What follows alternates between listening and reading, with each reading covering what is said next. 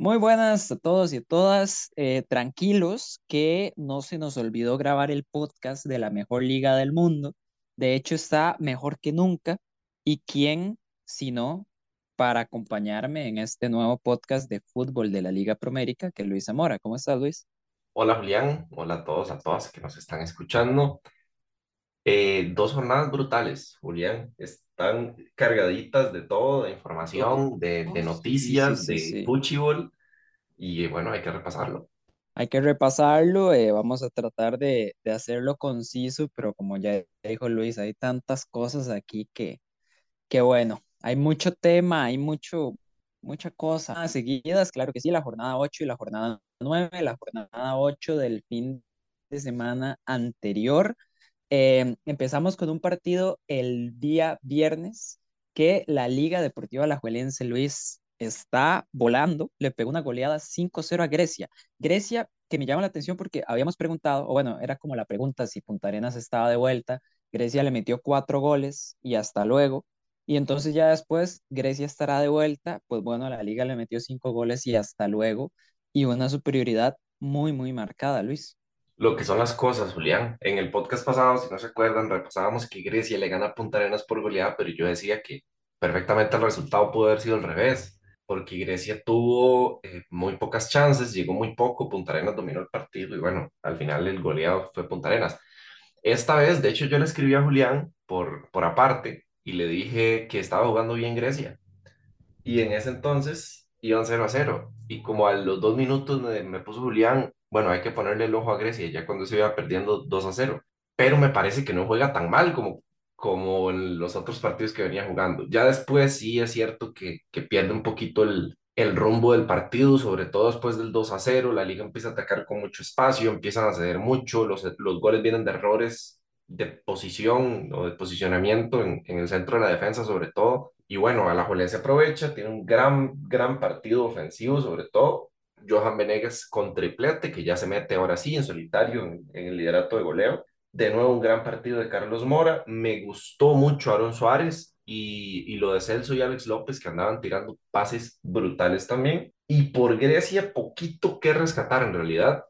Ataja un penal a Alfonso Quesada, que de nuevo vuelve a confirmar que está dentro de los porteros del campeonato, porque aunque se coma cinco, yo creo que ninguno es culpa de él. De hecho, termina comiéndose un, un autogol bastante estúpido de Giancarlo Sánchez. Con todo respeto para Giancarlo Sánchez, pero el autogol sí fue bastante Bastante, estúpido. bastante estúpido es decirlo bonito, Luis. Sí, sí, sí, sí. Fue, fue, Es como fue, pa- cuando, parecía propio. como, no, como cuando uno está jugando FIFA con, con los amigos y, y no sé, uno hace un gol y el compañero estaba como viendo a otro lado, estaba hablando con alguien y uno como por fair play se anota un autogol, que es, obviamente es una cosa estúpida, no sé, hago un pase al, al gol o algo así. Bueno, eso quiso hacer el Tata Sánchez, nadie sabe por qué. Efectivamente. Y bueno, poquito más que agregar y no vamos a agregar mucho más. Bueno, Julián puede ser que sí, yo no, por el hecho de que hay mucho que cubrir en el podcast. Pero sí, muy superior la liga. Grecia puso resistencia a 20 minutos y se le acabó el- la magia.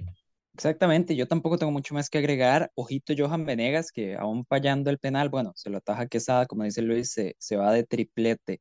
Eh, di no, la liga está súper bien y, podemos seguirlo repasando más adelante cuando hablemos de la jornada siguiente. Vayamos a los partidos del sábado anterior. Hubo tres partidos, Lu- Luis, y dos empates y una goleada de de por medio, pero empecemos con estos dos. Guanacasteca uno Punta Arenas FC uno partido interesante porque es el clásico del Pacífico, así lo reconocen los dos equipos, y porque Horacio Esquivel iba a jugar contra su ex equipo, el equipo, bueno, con el que ascendió, pero con el que no pudo debutar en primera división porque lo echaron antes de eso. Eh, también echaron a Horacio Esquivel de este partido, la verdad, así son las cosas. Y el otro partido, Luis, es el de Sporting uno Santos de Guapiles uno Un tropiezo para mí de Sporting fuerte. Para mí este resultado no debería haber pasado. Y sobre todo, Luis Santos está abandonado por Dios. Eh, vos lo has dicho casi que desde el inicio del torneo, pero es que, a ver, Santos le gana a Sporting 1 a 0 y al minuto 95 le empatan, Luis. O sea, es, es triste y es un resultado terrible para los dos equipos en ese momento. Pasito por pasito, Guanacasteca Punta Arenas pintaba bastante bien porque Punta Arenas venía levantando, ya habíamos dicho también que se cayó con Grecia, pero en realidad en la forma de juego venía jugando bastante bien y Guanacasteca que estaba haciendo un torneo bastante completo era un, juego particular. Yo no me acuerdo si Julián y yo habíamos dicho que terminaban empate o terminaba ganando Guanacasteca. Me parece que habíamos dicho que ganaba Guanacasteca. Y de hecho empieza ganando con un gol de José Pablo Córdoba, que otra vez está haciendo figura. Y bueno, Punta Arenas sufre un poco porque le terminan expulsando a Kevin Sancho. eh, y ya después parecía que tenía todo encaminado Guanacasteca, pero al final termina empatando Punta Arenas que es un punto, vamos a ver, no diría que súper importante, pero visto lo que está haciendo Guanacasteca, que está al borde de la zona de clasificación, y visto lo que están haciendo los rivales de abajo de Punta Arenas y lo cerrado que está la tabla, pues un punto de Guanacasteca no está mal. Me parece que es un buen resultado para los de Punta Arenas, más aún siendo visita y con un jugador menos. Y de Sporting, Julián lo ve como un mal resultado, evidentemente por cómo viene Santos, creo que no es el resultado esperado. Yo, yo creía y la mayoría de gente también que iba a ganar Sporting, pero dadas las circunstancias del partido, sabiendo que Sporting manejó y, y- fue mejor durante la mayoría del tiempo, perdiendo al minuto 95, pues un empate no está tan mal, Julián. Lo que, lo que me deja como extraño primero es que, bueno, Sporting está bien, ganó ahorita en esta última jornada nueve que vamos a repasar, pero antes de eso llevaba tres partidos sin ganar. Y tres partidos que, a ver, no tenía por qué no haber ganado los tres. En este caso contra Santos de Guapiles, que es algo que se está haciendo costumbre, al menos entre los equipos de más arriba, es que rotan mucho. O sea, Sporting eh, juega con José Guillermo Mora, no juega Randall Azufeifa de inicio, juega otro José Mora de delantero, que yo sinceramente no, no tenía referenciado. Eh, juega Justin Tellería como extremo izquierdo, entonces no sé, me parecieron unos tres, cuatro cambiecitos en la alineación de Sporting que al final pues le bajaron un poco el, el rendimiento al equipo y de ahí que tuvieran que sacar el empate en el último minuto. Eh, en el caso de Punta Arenas, Luis, eh, bueno, se confirma que Ronald Mauricio Montero es importante. Cuando no está William Fernández, que está expulsado para esta jornada, pues es Ronald Mauricio Montero el que toma su posición y cuando sí está William Fernández, igual juega Mauricio Montero un poco más adelante. Y lo otro, Luis, ya para cerrar por acá, y no sé si vas a tener algo que agregar, me parece clave y de hecho me parece que hizo un gran partido en el Clásico del Pacífico, Yemark Hernández. Vuelve, Luis, vuelve y parece que Punta Arenas puede estar recuperando la defensa del torneo anterior. Son aspectos importantes a destacar y sobre todo dos posicionales, como acaba de mencionar Julián Ayemar. Creo que sí, le, le viene muy bien, sobre todo en tema confianza y en tema solidez atrás a Punta Arenas. Y con lo de Punta Arenas también y lo de eh, Mauricio Montero y el tema de, de la contención, pues hay un fichaje interesante por ahí también, Julián. Claro que sí, es, es un fichaje interesante porque además de, bueno, a ver, Mauricio Montero llegó hace que 15 días más o menos a Punta Arenas y se anunció esta misma semana que José Miguel Cubero abandona a la Alajuelense para irse a jugar a Punta Arenas. Entonces, a ver, porque de tener solo a William Fernández en la posición, ahora tienes tres opciones. Está Fernández, está Montero y va a estar Cubero. Quiero ver cómo lo gestiona por ahí Alexander Vargas, pero sí, un, un movimiento cuanto menos interesante por ese lado. Eh, el otro partido del día sábado es el Municipal Pérez de Ledón 1, Saprissa 5. El primer tiempo estuvo muy parejo, estuvo muy trabado también, lleno de golpes, lleno de, ah, bueno, Johan Cortés, ¿verdad? Que se tuvo que ir en ambulancia y demás, afortunadamente no es nada serio, pero, pero fue un partido muy trabado, la verdad también no me estaba gustando, pero dentro de lo que cabe me parece que Pérez estaba jugando mejor. En el segundo tiempo cambia la historia, totalmente. Y Saprissa le pasa por encima a Pérez Celedón, se lleva un 5 a uno que nosotros habíamos dicho que para Pérez este partido era importantísimo, porque en ese momento era cuarto lugar, Luis, pero no se había medido tal vez contra los pesos pesados del campeonato y bueno, se enfrenta con Saprissa y se lleva una goleada. Hace un buen planteamiento inicial, concede bastante poco, sobre todo le quita el espacio a, a Mariano Torres, que eso es muy importante para controlar a esa prisa Evidentemente, en jugadas de balón parado no se puede hacer, pero durante el trámite del partido, el hecho de que Mariano no conduzca por bastante tiempo, pues eso le evita a Saprissa construcción de gol. Y eso es justamente lo que deja de hacer eh, Pérez de León en el segundo tiempo, porque Mariano tiene más presencia con el balón, de hecho es el que anota el 2 a uno y lo anota bastante tarde, como para que el partido termine 5 a uno es, un- es, o sea, hay poco tiempo, porque el gol de Mariano llega en el 65 por ahí, y, y bueno, a partir de ahí se abre un poquito más Pérez de León, quizá intentando eh, empatar de nuevo el partido Ariel con un buen gol, de hecho. Y, y bueno, ya después Warren que anota su, su primer gol en primera, si no me equivoco, y Cristian Bolaños que entra a cerrar la pinza también con un gran gol. Sí, muy, muy positivo para Saprissa que entre, bueno, que Cristian Bolaños, ya lo habíamos dicho, ya había vuelto a participar, a ver minutos, ahorita anota, además de eso en el partido contra Pérez, y Ariel Rodríguez, me parece a mí, Luis, que es el cambio que, que le cambió, valga la redundancia, la cara al partido. Me parece que ahí es donde Saprissa empezó a tener más dinámica y como dices, entró Ariel Rodríguez y cinco minutos después, más o menos, entró el gol de Mariano y después la seguidilla de goles hasta el 5 a 1 final. Em, Luis, tenemos un partido que es el partido clave de la jornada y puede ser que sea clave de cara al resto del campeonato, pero eh, eh, no estoy hablando de Cartago y Heredia, no, estoy hablando de San Carlos y Guadalupe, Luis. Em, Luis, Luis, Luis, Luis, San Carlos sumó tres puntos. Eh, autogol de Yorcaefa Sofeifa, gol de penal de Jonathan McDonald, victoria a ver, Guadalupe tuvo más llegadas, falló un penal al minuto 40, pero le pasó la típica de Guadalupe en este campeonato. No aprovecha las ocasiones de gol y San Carlos, ay mi madre, San Carlos pudo hacer dos goles en un partido y se llevó los primeros tres puntos del torneo. Luis, repasemos esto un poquito rápido y el otro partido, que ese sí es el, el clave, pues le damos un poco más de tela. El fútbol es o se trata de meterla y a nosotros nos la meten, había dicho Jonathan McDonald. Bueno, eso le está pasando a Guadalupe. Eh, pues no la meten y se la meten, básicamente. Eh, habíamos hablado el podcast pasado de que San Carlos podía clasificar empatando todos los partidos que quedaba y ganando uno. Bueno, ya ganó uno. Puede empatar el resto que le quedan y al rato y se mete como cuarto lugar. Viendo cómo está la situación, no sería nada raro. Pero bien, creo que San Carlos, como dice Julián, no domina el partido, pero lo controla. Aguanta bastante bien. Y a partir de ahí, pues consigue dos goles que le dan la primera victoria del torneo. No voy a decir que merecido, pero interesante, cuanto menos. Interesante cuanto menos, y volvió Wilmer a Sofeifa también, que es un jugador importante para San Carlos, había estado ausente unos partidos, pues bueno, aquí lo tenemos de vuelta. Y en el caso de Guadalupe, como digo, Yorcaefa Sofeifa se hizo un autogol, estuvo jugando como defensa central y me parece que hasta ahorita es- está entrando de titular en el torneo. Ahora sí, Luis, Cartaginés Herediano, partido picante, partido picante por muchas cosas, pongamos contexto. Los dos equipos venían mal, mal en el sentido de que venían jugando muy mal, porque en realidad en la tabla no estaban tan lejos del- de los puestos de clasificación. Em, era el primer partido de Jafet Soto como interino por ocasión número 300 en los últimos 10 años.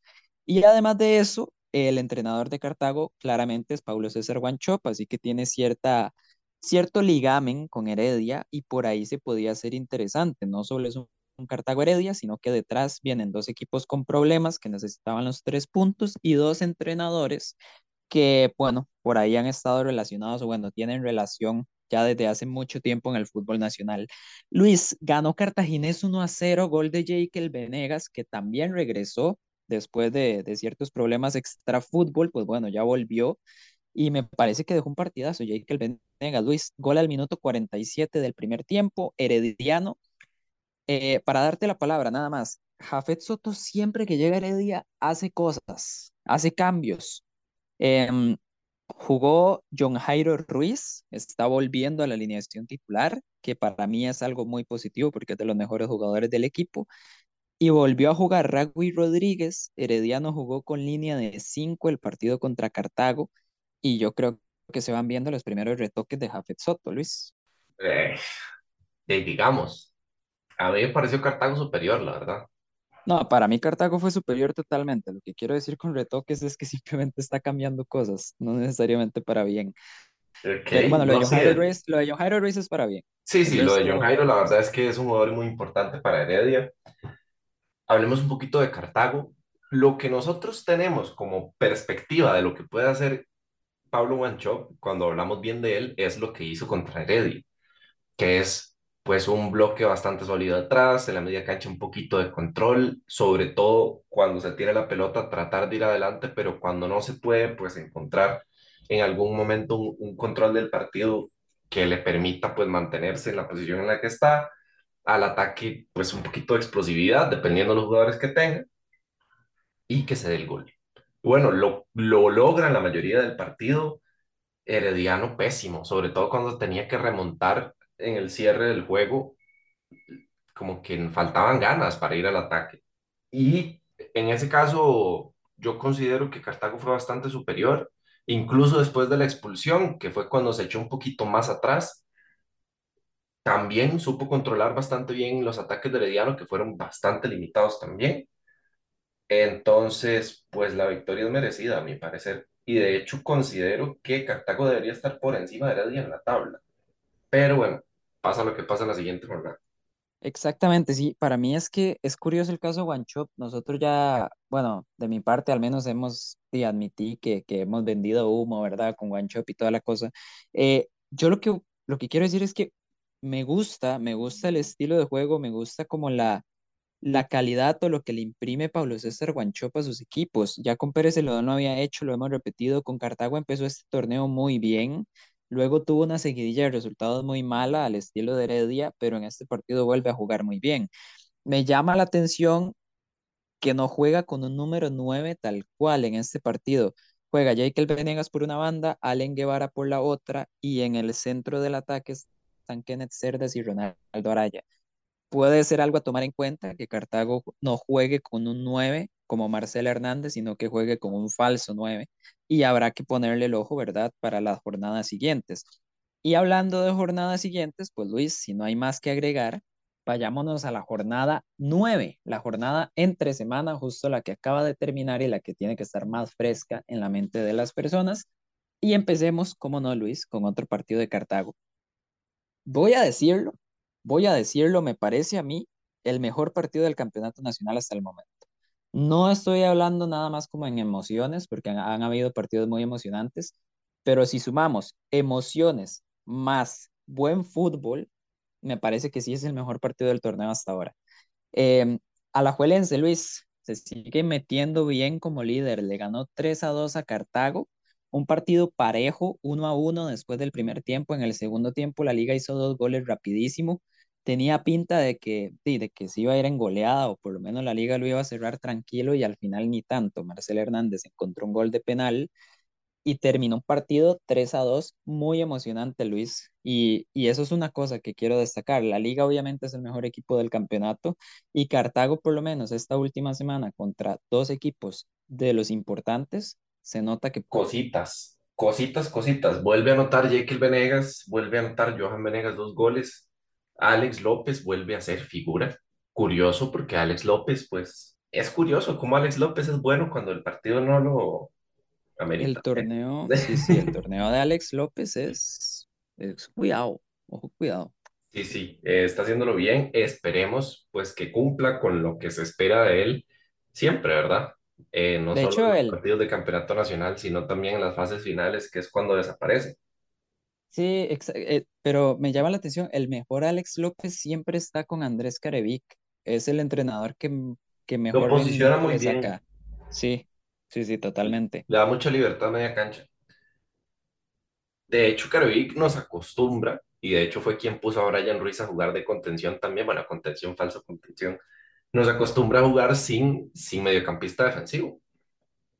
Y, bueno, en su momento era una dupla Alex López-Brian Ruiz, ahora está haciendo una dupla Alex López-Celso Borges, y parece que no sufre en media cancha. Más bien parece que lo utiliza mucho para salir jugando, para, para crear peligro desde atrás, las transiciones rápidas, sobre todo con Carlos Mora o, o con Góndola con quien sea que jueguen las bandas, siempre se aprovechan bastante bien por esto. El partido fue bueno, Cartago compitió bien, no se puede juzgar a, a Cartago por este partido, es de los que más le ha competido a la liga, sobre todo en el Morera, tiene las chances de empatar al final, Marcelo Hernández anota un penal que fue, fue, fue cuanto menos curioso ver la reacción del público de la liga. El partido estuvo muy bueno en realidad. Eh, ojalá todos los partidos del fútbol nacional fueran así, porque este es digno Premier, Julián. Ah, este partido es digno de Premier totalmente. Esto es un, vamos a ver, puede ser un, un Manchester United Arsenal, más o menos. Yo iba a decir un Barnold Brentford, pero bueno, puede ser también. O sea, sí, sí, no, o sea, está bien, está bien. Son di- diferentes puntos de vista. eh, pero sí, sí, la Liga Promérica tiene cositas de Premier y partidos como este de la Liga y Cartago son, son los que lo demuestran. Em, tema lesiones, Luis. Alexis Gamboa sale con un pro- problema muscular al minuto 7, lo reemplaza Eric Cabalceta, que sale con otro problema al minuto 41 y termina jugando Ian Lawrence. Eh, no sé, o sea, no tiene que estar disponible José Luis Pérez. No estoy seguro qué problema tendrá, pero hay que ver cómo resuelve ahorita la liga dependiendo de, de qué tan grandes son los problemas físicos de sus centrales. Y en el caso de Cartago, me, me llamó la atención que jugó Bernal Alfaro de titular, así como directamente vaya juegue contra su ex equipo. Y salió lesionado al minuto 27 también. Entonces, bueno, el pobre de Bernal Alfaro, que tras de que no ha podido jugar muchísimo, bueno, juega un partido de titular y se lesiona. Eh, Luis, nada más que agregar de, de este muy bonito partido entre la Liga y Cartago. Una cosita específica, súper rápida. Ya Julián comentó los, los cambios que viene haciendo Sporting. Guadalupe venía haciendo cambios también. Saprissa viene haciendo cambios bastante. Cartago también. Y creo que los equipos están sufriendo eso. Ahorita lo vamos a repasar más con el tema Saprissa, que creo que es donde más se presta, pero en general muchos equipos están rotando bastante. Yo creo que la Liga y Guanacasteca son los que menos están rotando y se nota en el torneo también en su desempeño. De hecho, es de las cosas que más le tenían criticado a Wanchope, por lo, bueno, ya parece, al menos con esos dos partidos contra Heredia y la Liga, que va encontrando ya la, la estructura, los jugadores clave, José Vargas, Carlos Barahona, José Quirós, eh, Jekyll Venegas, etcétera, etcétera. Ya parece que, bueno, se esperaría que ya Wanchope vaya definiendo mejor ese once titular. Eh, pasemos igual, Luis, a los partidos del día miércoles. Hubo tres partidos. Vamos a repasar los dos empates. Grecia 1, Guanacasteca 1, eh, partido sin mucho más, la verdad. Eh, empezó ganando Grecia con un gol de José Andrés Rodríguez al minuto 12, muy mal despeje de, de Jaylan Mitchell, que hasta ahorita está jugando de titular. Entonces, bueno, juega de titular un partido, no lo hace mal, pero este gol sí me parece responsabilidad de él por el mal despeje. Y después José Pablo Córdoba Luis le pone un señor pase digno de Joshua Kimmich a Dariel Castrillo para poner el empate al minuto 30, 1 a 1 Grecia y la ADG Luis. No mucho más que, yo creo que no hay mucho más que decir. Y tenemos un Santos San Carlos que en ese momento hoy por hoy me parece que un Santos San Carlos es el partido más aburrido que se puede ver en el fútbol nacional. Uno a uno. Eh, y Luis, a ver, San Carlos, como dijimos, si empata todos los partidos y gana uno, le alcanza para clasificar y esta semana cumplió. Grecia Guanacasteca, nada más mencionar que partido que se juega en el Allen Rigioni, no lo vean. O sea, por su bien. Si un partido se juega en el Allen Rigioni, no lo vean. No hace falta. Vean el resultado y ya. Total. Es, es increíble lo que puede hacer ese estadio. Es, no sé, Es increíble lo, no sé, o sea, lo mal Grecia que juegan los equipos ahí. Por, por ningún lado. Sí, sí, hay, hay algo, hay algo. Es, es como el efecto de jugar contra San Carlos que automáticamente te Es el efecto Grecia, Carlos. Julián. Pero Sí, Grecia, sí, antes el efecto Grecia era así, pero Grecia jugaba bien. Ahora el efecto Grecia es que, pues, sucede lo que sucede, pero Grecia no juega tan bien.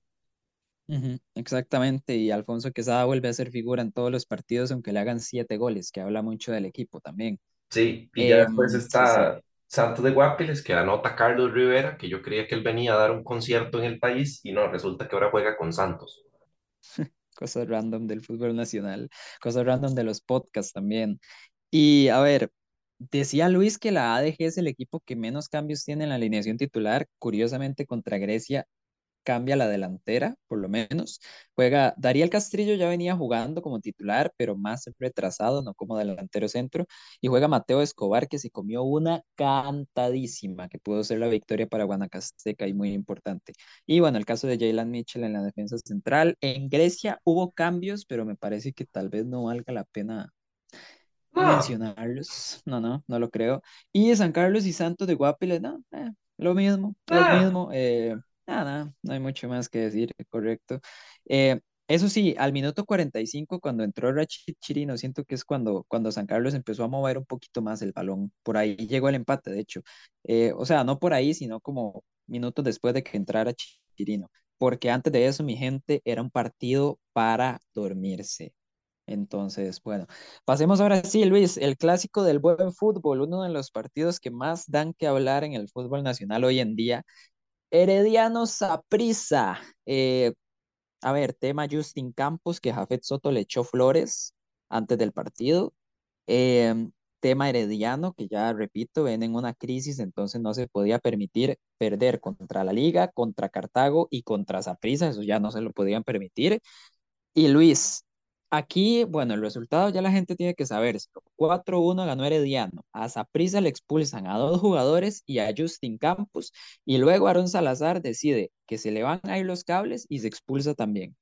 Pero Luis, hay algo que yo estoy notando en Saprissa que me preocupa.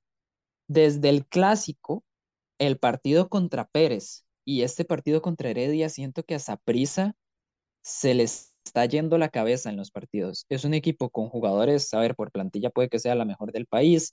Justin Campos es tal vez el mejor estratega del país, pero siento yo que prisa se le está yendo la cabeza en los partidos. Terminan con partidos muy trabados, con muchos golpes, hay que estar parando a cada rato. Me parece que en esos tres partidos que mencioné, que han sido seguidos, le ha pasado. Y no me parece algo positivo, Luis. Julián, me voy a dar un festín. Em, curiosamente, después de que salen las capturas de los árbitros, empieza a suceder eso. Voy a hablar de fútbol, primero que todo. El partido empieza muy bien. Saprissa tiene, como lo dice Justin Campos en conferencia de prensa, él dice 15 minutos, yo diría que un poquito más, donde controla totalmente el partido, hace el gol Waston, tiene un par, eh, Saprissa con Barren Madrigal, tiene un, otra, creo, si no me equivoco, que es una jugada que crea Mariano Torres, pudo ponerse por delante por dos o tres goles. Luego, Kennedy Rocha anotan un gol bastante malo por, nos, o sea, por parte de la defensa de prisa Chamorro bastante mal en ese tiro libre que iba al puro centro, básicamente. Y, y bueno, la respuesta es un poco mala de, de la defensa de prisa anota Rocha, se pone a partir de ahí el partido un poquito más trabado, digamos, aunque prisa igual llevaba las riendas del partido. Aaron Salazar anota finalizando el primer tiempo, un gol que también me parece una desatención de la defensa de esa prisa. Y a partir de ahí empieza el festín maravilloso que se da Pedro Navarro. Oh Dios, el fútbol tico. Anota Anthony Contreras, un gol bonito, bastante bueno, la verdad. No sé quién es el que hace la conducción larga, no me acuerdo, puede ser Rocha o Gerson, pero no me acuerdo quién es. Nadie lo baja en prisa, le pone un gran pase a Anthony Contreras, que revive y que anota su primer gol en el torneo con cara externa, un bonito gol, bonita definición. Y después del que el partido se desordenara completamente, Pablo Arbón decide eh, brincarse un sapo que había en la cancha, se tira al suelo, da una vuelta en el aire y Jefferson Brenes pues anota un gol.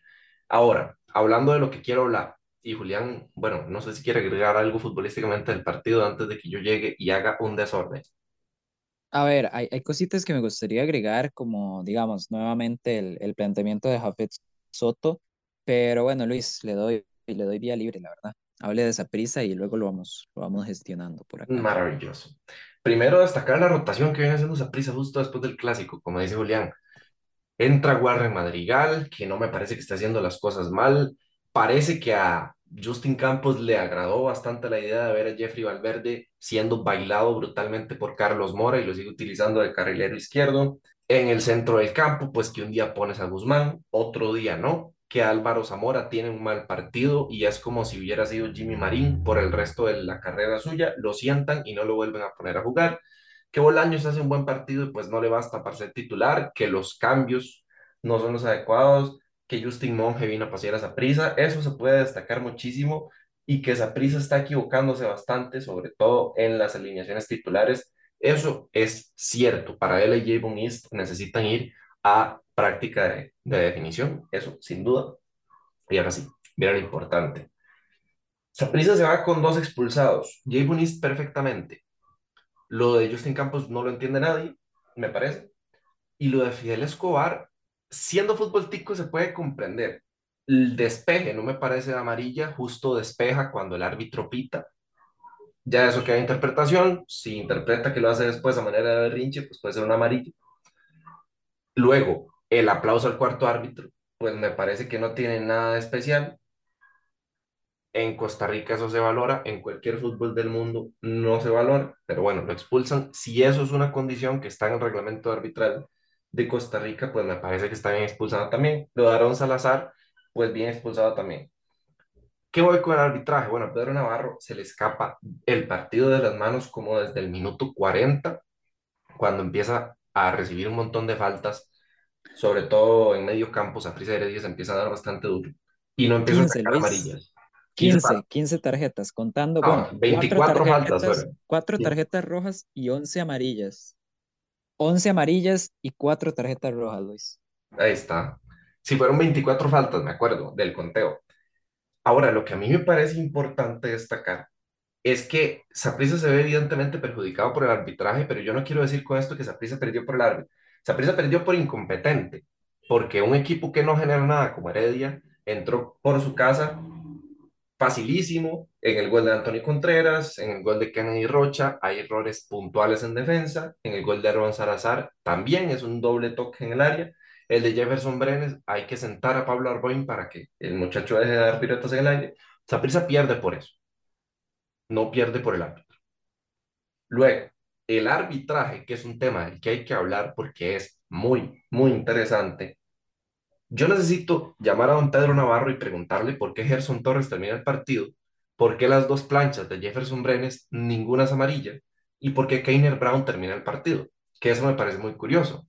Pero cuando hay una jugada accidental, cuando hay un aplauso, cuando hay un despeje, ahí sí terminan las jugadas en roja, independientemente de la camiseta. Me parece que, se, y no es nada nuevo, del arbitraje nacional. De hecho, a ellos les puse en el grupo que me parecía el peor arbitraje en la historia del país después de la semifinal que pitó Henry Bejarano en el Morera Soto contra Saprissa. Y lo, ma- lo mantengo. O sea, de lo que he visto me parece el peor. Pero no es porque perjudique a uno o al otro porque afecta a uno al otro. Es porque es un arbitraje pésimo. A Saprissa, si no me equivoco, le perdonan una amarilla en el primer tiempo a Mariano Torres por una falta que hace, si no me equivoco, también contra Kennedy Rocha. Ya lo que comenté de Gerson Torres, que tenía amarilla, le quita literalmente la camiseta. Yo no sé si fue a Jeffrey Valverde, me parece que sí, no le saca amarilla.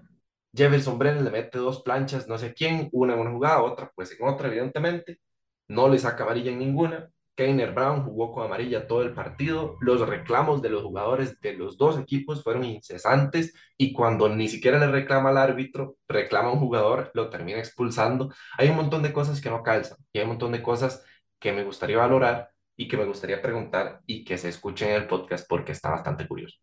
Y bueno, como, como viene, como viene diciendo Luis, ¿verdad? El tema del arbitraje es algo muy preocupante en el país, es algo que ya lleva mucho tiempo y hay que ver, esperemos que se pueda resolver y ya que los árbitros dejen de ser protagonistas en los partidos, porque eso, eso es lo que debería pasar, que un árbitro no sea protagonista, solo los jugadores.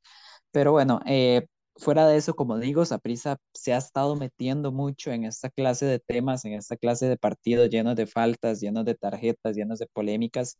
Me parece que ensucia un poco la imagen que ha dejado del equipo los últimos meses. Tiene una plantilla buenísima, un entrenador buenísimo, es el actual campeón nacional muy merecido, pero bueno, ojalá puedan dejar de lado, ¿verdad? Estas, estas actitudes, tal vez, de estar reclamando tanto, estar haciendo tanta falta y, y ya después ensuciar los partidos de esta manera. Eh, por el lado de Heredia, Luis, nada más, antes de, de volver a darte la palabra y destacar ahora sí lo de Jafet Soto. Eh, Jafet Soto hace cambios, no siempre están bien, como contra Cartago, que no le salieron tan bien, pero di, a veces sí, y por lo menos se nota que hay una intención diferente. Herediano eh, juega Keiner Brown después de varios partidos, vuelve Diego González a ser lateral izquierdo, y Luis, eh, bueno, John Jairo Ruiz, que ya está instalado fijísimo en el medio campo, pero Luis, si yo no estaba viendo mal, Keisher Fuller empezó el partido por el centro, Raúl Rodríguez de lateral derecho, y después del apagón, porque hubo un apagón al minuto 20, para quienes estén poco informados, pues bueno, después del apagón, que obviamente enfría el partido, le da tiempo a los equipos como de reacomodarse, pues ahí sí, Jafet Soto dice, bueno, Fuller vuelve al lateral derecho y Raúl Rodríguez juega como contención junto a John Jairo Ruiz. Interesante, me llama la atención teniendo a Jefferson Brenes o a un Douglas López también, por qué se tiene que recurrir a esto. Pero Luis, eh, Jafet Soto le gana la partida tácticamente a, Justin Campos y el 4 a 1 pues es un golpe que si bien es muy bueno, si bien es un, es un marcador muy abultado y que obviamente llena de confianza Heredia en un mal momento, me parece que Heredia tiene que demostrar en el día a día, o sea, porque los clásicos se juegan diferente. Eh, jugar contra Saprissa es un partido puntual, hay que hacerlo bien, pero se juega diferente. Y es cuando se juegue contra equipos de menor nivel o de los que se espera menos, que Heredia tiene que demostrar en el día a día que es un equipo diferente al de hace dos semanas. Muy buen resultado, pero yo todavía, todavía elijo no creérmela con Heredia. Tienen que demostrarme más porque ganarle un partido a Saprissa, todavía no, no me convence. Sí, sí, sí, sí. Julián apunta varias cosas importantes. Destaco una que veníamos comentando antes, que es eh, el interpretar muy bien lo que hace esa prisa. Abed Soto, pues, es demasiado conocedor del fútbol nacional. Y lo hace mucho con Saprissa, pues interpreta bien esto de, de, de Keisher Fuller, lo pone un poco por el centro para controlar tal vez un poco más la salida de balón, se me ocurre, puede ser, o para pelear con Justin Salas. Luego eh, se da cuenta de que está subiendo más de la cuenta Jeffrey Valverde, vuelve a posicionar a Keisher Fuller por ahí, controla bastante esas subidas de los carrileros, controla cuando Kendall se va de delantero centro, incluso lo, los cambios los hace muy bien y hace cambios no únicamente hombre por hombre, sino posicionalmente, porque al final el que termina cerrando es Jefferson, Jefferson Brenes para el cuarto gol y la función del contención estaba siendo diferente, ¿verdad? Estaba haciendo no subir, quedarse atrás y Saprissa encuentra poca capacidad de respuesta ante lo que le plantea Jafet Soto. Y otra cosa a destacar es sí, lo de que Saprissa está llorando mucho, que Saprissa está eh, saliendo mucho de los partidos. Eso es cierto y lo, lo menciona también Kendall Waston en la conferencia de prensa. Dice que sí, que evidentemente Saprissa está llorando mucho, que, que está saliéndose de los partidos demasiado rápido, que se está concentrando en otras cosas, que no sé jugar bien.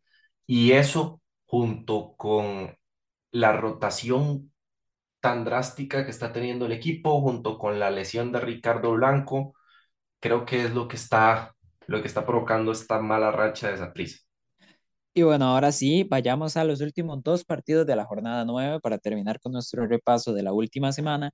Guadalupe empató 1 a 1 con Pérez Celedón. Justin Daly, un pase, si el pase de Córdoba en el gol de Castrillo para la ADG fue de Joshua Kimmich, el de Josimar Pemberton para Justin Daly no se queda atrás.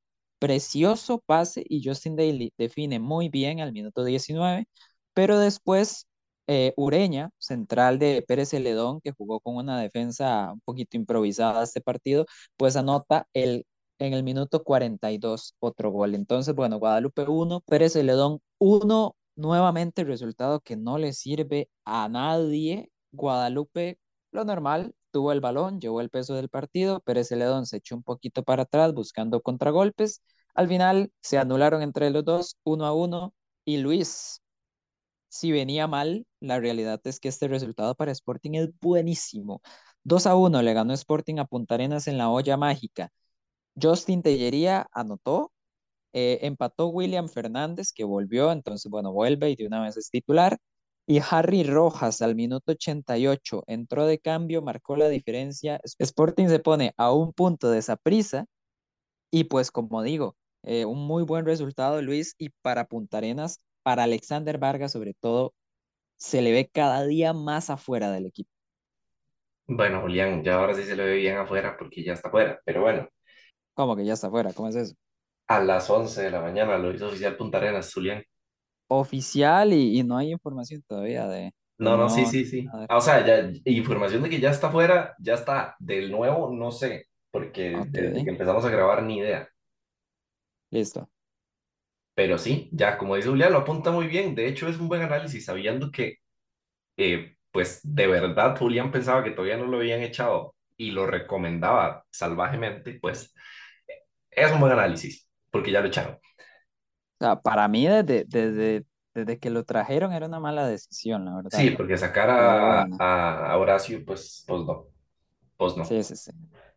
Ahora, par de datos importantes, de esos datos que no te los dan, pero ni en las transmisiones importantes. José Ureña tiene la misma cantidad de goles en los últimos 10 partidos que Marco Ureña. Eso es importante. Ustedes deciden cuál es el Ureña delantero. Ya ahí es cosa de ustedes.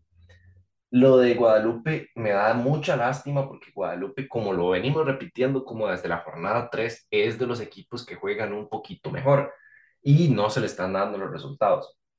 Y ya yo creo que sí es algo de que no se le van a seguir dando porque ya vamos a llegar a la mitad del torneo.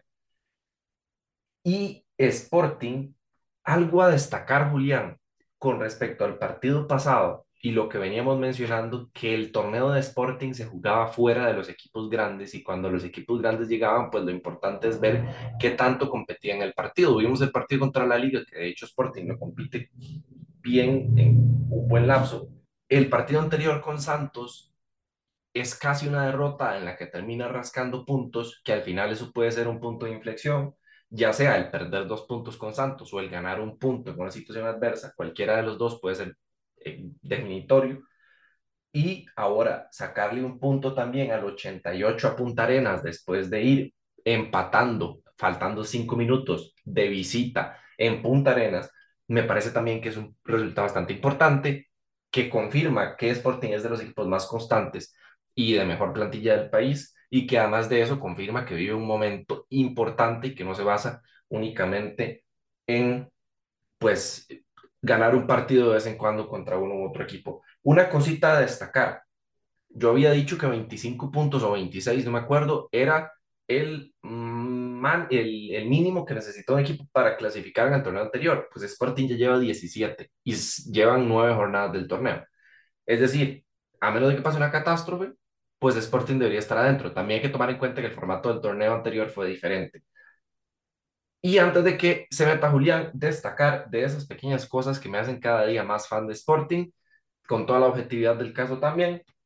Muy bonito gesto tuvieron entregando, no me acuerdo cuántos cuadernos, útiles escolares, lo que sea, a una escuela en San José, con una visita de, jugadores y de cuerpos técnicos y de las mascotas y lo que sea.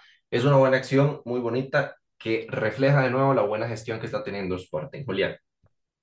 Eh, sí, sí, no, de Sporting, a ver, nosotros venimos a hablar de fútbol, pero me parece que lo que está haciendo Sporting fuera de las canchas es de lo más, más, más destacable de todo el campeonato. Me gusta mucho cómo manejan las redes sociales y cómo manejan, es cierto que tiene muy poquita afición, pero de verdad se siente como un equipo querible, o sea, es un equipo al que si uno lo sigue en el día a día y verdad, no sé, es, es como un equipo que uno se alegra de que le estén saliendo las cosas últimamente hay que ver, eso sí, ¿verdad? Cómo, cómo va a seguir Sporting, a ver si, si no se va a caer, si va a seguir teniendo estos resultados por ahora. Interesante lo de Punta Arenas, pues sí, eh, con un cambio de entrenador pueden cambiar muchas cosas. Ya sabemos que el equipo calidad tiene, lo demostró al inicio del torneo anterior. Y veamos, volvió Asdrúbal Gibbons. Luis, en el partido pasado volvió Yemarque Hernández, aquí vuelve Asdrúbal Gibbons.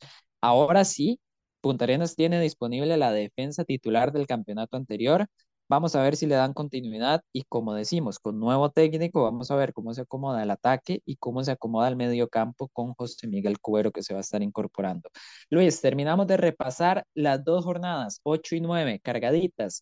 Jugador, de una vez, vámonos, jugador de la jornada, yo tengo tres que me parece que están bien por encima del resto. Yo creo que vamos a estar de acuerdo en uno, así que Luis, permito que lo diga de una vez como jugador de la jornada. Alex López.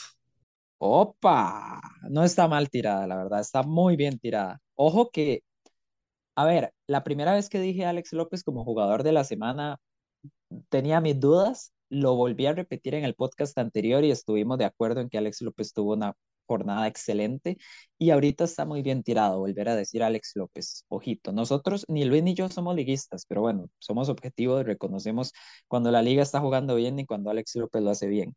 Mis tres opciones, Luis, eh, Jekyll Venegas, me gustó mucho el partido contra Herediano y contra la liga, me parece que lo hizo muy bien. José Pablo Córdoba, importantísimo para Guanacasteca en todo el partido, decisivo, o sea, casi que, no sé, me atrevo a decir que dos de cada tres goles de Guanacasteca tienen participación directa de Córdoba y esta vez no fue la excepción. Y para mí, el mejor jugador de la semana fue Johan Venegas, Luis. Así que nos quedamos con la liga. Eh, Venegas anotó cinco goles en dos partidos, fue importante en el ataque, falló un penal, es cierto, pero eh, bueno, que eso no quita el buen trabajo que están haciendo. Eh, Venegas, Alex López y la liga.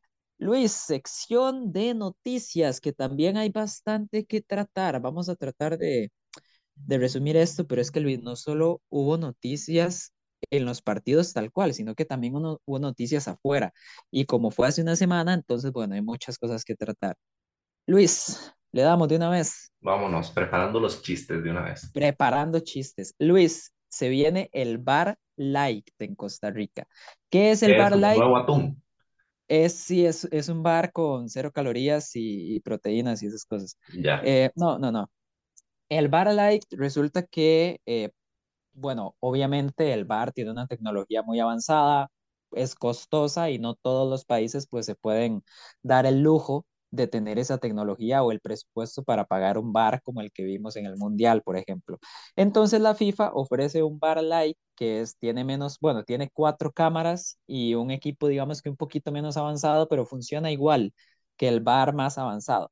Y este bar light es el que se le ofrece a las federaciones con menos presupuesto para que lo puedan incorporar.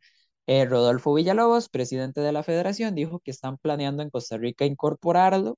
Eh, a mí me parecería una muy buena decisión, sobre todo para que los árbitros puedan acomodarse un poquito más, eh, pero aún así hay gente que dice que ese dinero es mejor invertirlo en otras cosas. Luis, a mí me llama la atención, no sé qué opinas vos al respecto. Está bonito. La duda es qué va a pasar cuando lo pongan en el Collella y vuelvan a botar la malla, porque al rato le caen encima. Es un muy buen punto también, o cuando, cuando se vaya la electricidad también en el Collella. Hay Sí. que ver cómo va la cosa por ahí. Eh, muy bien, eh, se dice, Rodolfo Villalobos dijo que planea tenerlo para final de año, así que vamos, ¿qué tal? Patrocinios alcohólicos, Luis, la birra, el alcohol. Resulta que eh, Ahí sí no hay light. no, no, 50 votos a favor, cero votos en contra, Luis. Hasta luego a uno de los dos proyectos que planea permitir los patrocinios de bebidas No, no, alcohólicas en el Julián, fútbol 50 nacional. votos en contra, cero favor. Sí, perdón, 50 votos en contra. Bueno, ya ven cómo estamos, no piensen que yo me he tomado una birra, porque no, simplemente eh, El que fue el bar light fue Julián. Sí, yo fui el que fue al Bar Light. Eh, igual, según lo que he escuchado y lo que dijo incluso el presidente de Saprissa, es que este proyecto que echaron a la basura no es el importante. El proyecto importante es de la unidad, bueno, de Daniela Rojas, de la Unidad Social Cristiana, y ese se va a estar discutiendo después. Entonces, para quienes les interese ver bebidas alcohólicas eh, en el fútbol nacional, ahí como en, en el anuncio de Food TV al minuto 30 de cada partido, pues bueno, eh, esa es la noticia.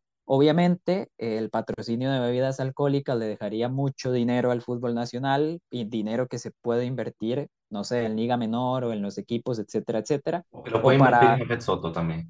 sí, también, o para robárselo, que bueno, no sorprendería en este país. Pero obviamente, pues también está el tema, verdad, de, de ligar el alcohol al deporte y es algo por ahí que, que puede generar cuestionamientos. Luis, eh, Joseph Joseph va a volver a ser el presidente. Bueno, a ver, va a quedar electo presidente, es el único que presentó candidatura para la Liga Deportiva Alajuelense por los siguientes dos años.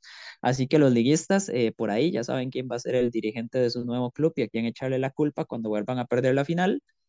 Eh, Para Luis, pueden seguir comprando un pequeño mundo, no hay ningún problema.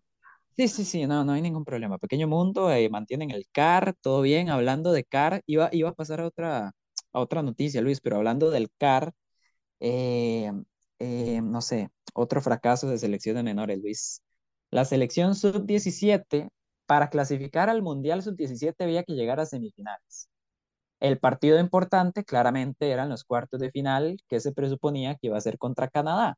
El problema es que Costa Rica no perdió contra Canadá en cuartos, perdió en octavos contra Puerto Rico. Puerto Rico parece que ya no solo juega béisbol, también juega fútbol y al nivel, por lo menos, para eliminar a Costa Rica de torneos de selecciones menores. Luis, me parece increíble, la verdad. Residente y Bad Bunny nos dejaron fuera del Mundial Claro que sí. No, si hubieran sido Resident y Bad Bunny, yo feliz, pero, pero no, no es el caso. Em, ahora sí, Luis, eh, ya sabíamos de toda la polémica que ha tenido Punta Arenas, el entrenador se peleó con el expresidente, echaron al expresidente y ahora parece que es el exentrenador también, por lo acaban de echar.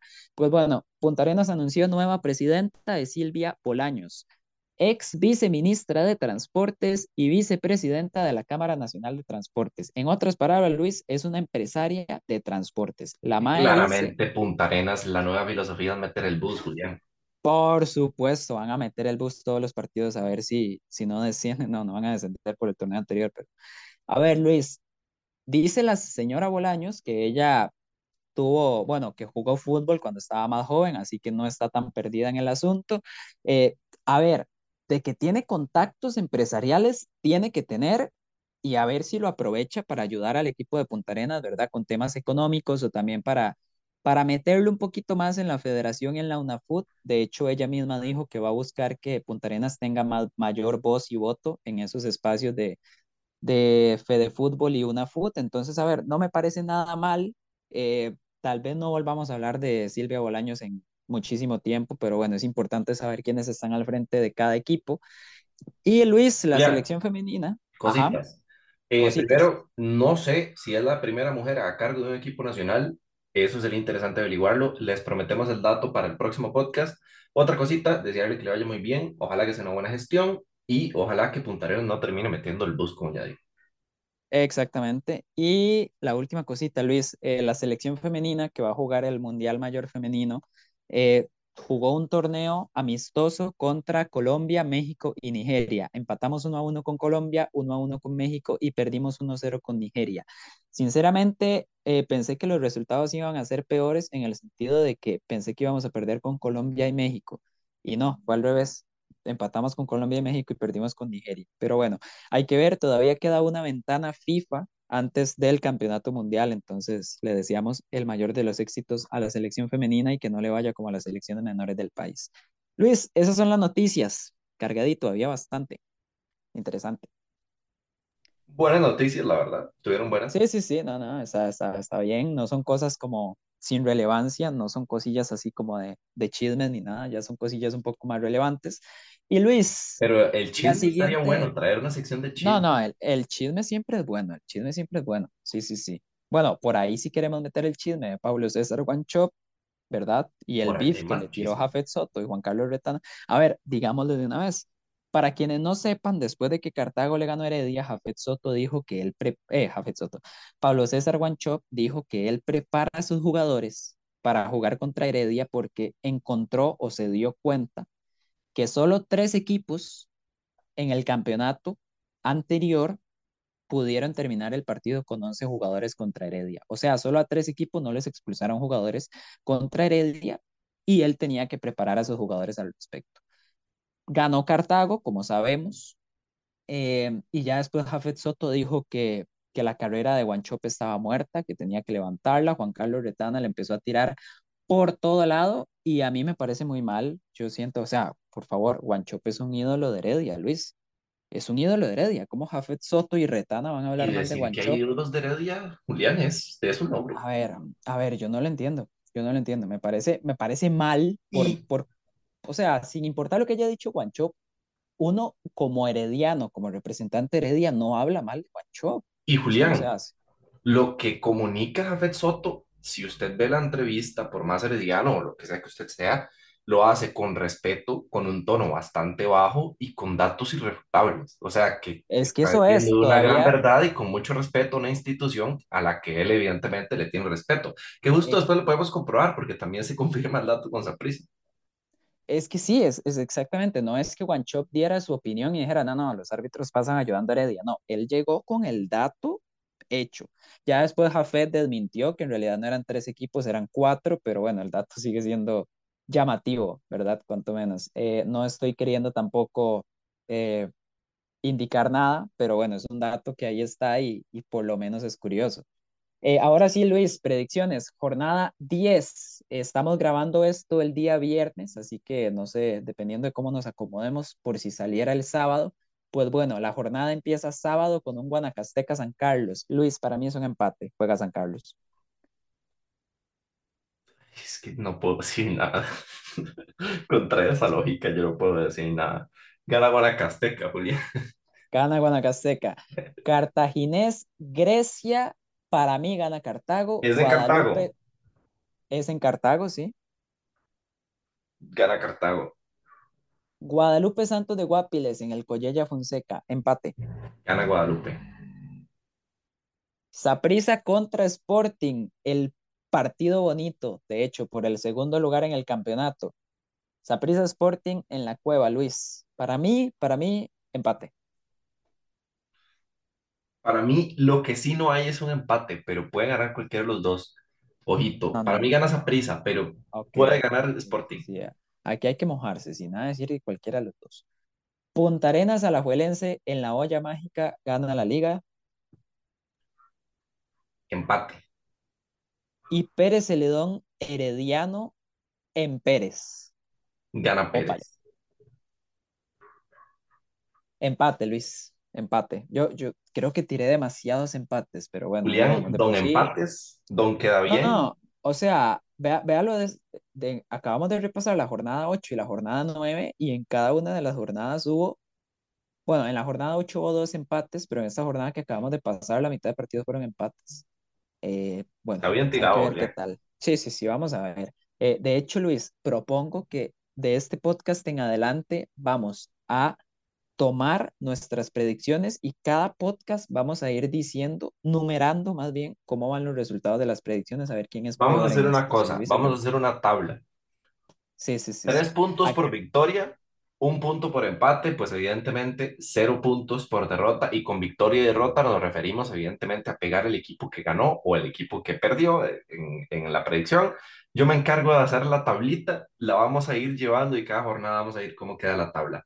Eso requiere un Perfecto. poquito de escuchar, pero ahí vamos a estar haciendo eso y al final, el último, el último día, la última jornada, pues habrá que hacer algo, Julián, un castigo, lo que sea, para que esté vacilón. Sí, sí, sí, aquí, aquí la intención no es ver quién entre Luis y yo es mejor, sino ver quién es peor prediciendo esta clase de De partidos. mejor Pero bueno, no hay sí, discusión, de peor sí, Eh, ahí es donde está la disputa.